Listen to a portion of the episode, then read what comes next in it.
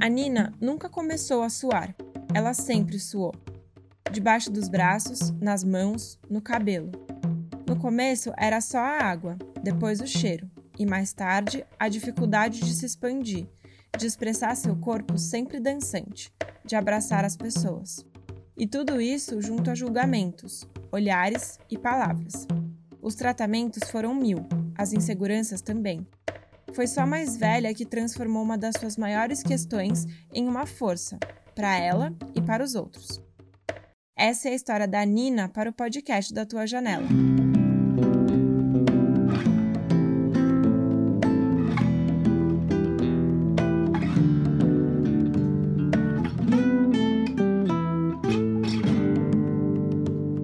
História de quem abre uma fresta e partilha sua vista por Bia Multari e Manuela Stelzer. Quando a gente é criança, a gente não entende muito bem as coisas. Até a terceira série, a Nina vivia assim. Sempre que se mexia um pouco, a água escorria em seu corpo. O que incomodava de verdade era o suor que escorria pela pele. Não era o cheiro, era o molhado mesmo. Um dia, depois de uma aula de educação física, tudo mudou para Nina. Uma amiga, vendo seu corpo suado, disse: Eca, que nojo. E a partir desse dia, a Nina começou a se sentir exatamente assim: nojenta, esquisita.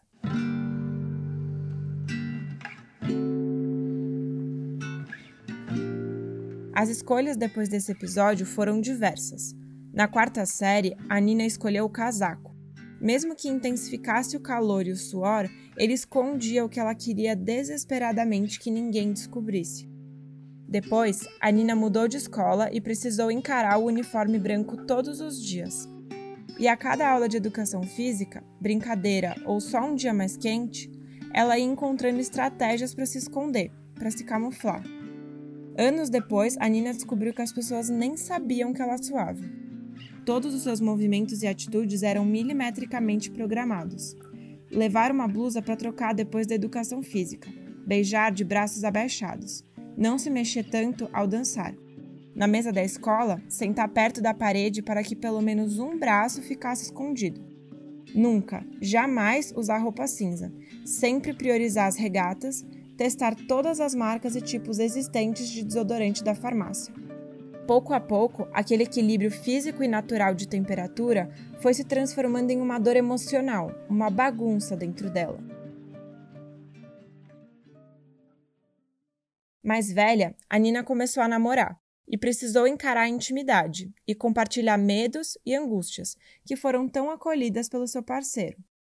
Aos poucos, a Nina entendeu que ela tinha tanto receio do que os outros iam achar do seu suor que isso só fazia ela suar mais num ciclo vicioso e sem fim. A água que escorria do corpo dela também era essa ansiedade toda, esse medo de acharem ela nojenta. Anos depois, quando a Nina já era mais dona de si, ela percebeu que nunca tinha sido livre com seu suor e que ela queria se libertar.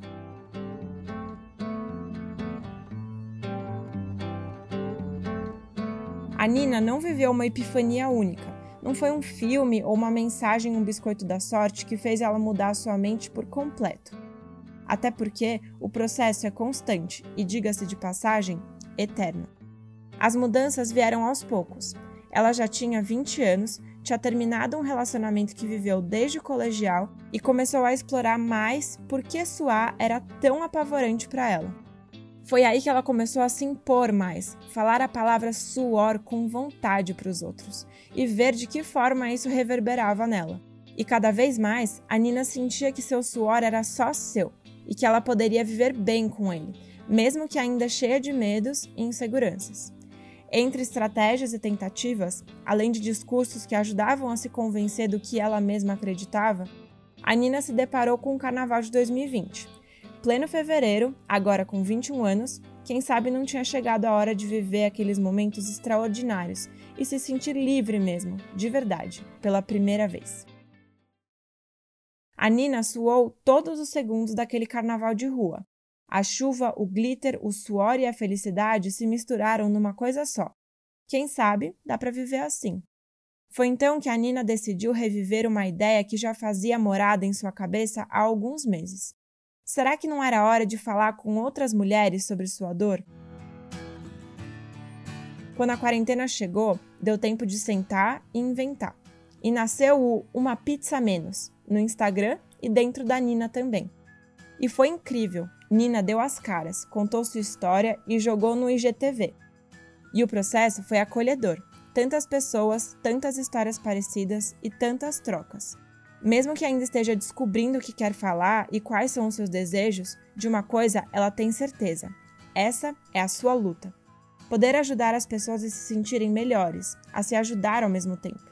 A Nina quer falar desse tabu, quer dar espaço para outras Ninas, ainda pequenas, a terem uma jornada mais tranquila, menos estressante do que a dela.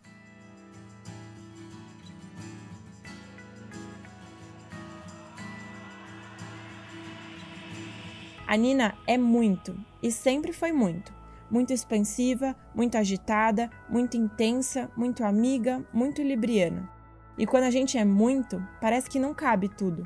Cada um transborda de um jeito, e esse foi o caminho que o corpo da Nina encontrou de derramar o que não cabia, seja pelas axilas, pelas mãos ou pelo Instagram. Essa expansão da intensidade que existe na Nina, que chegava a machucar e causava angústia quando ela saía pelos poros do corpo, hoje vem em forma de perfil numa rede social, para que ela transborde e transforme o que antes era dor em ajuda, exemplo e liberdade.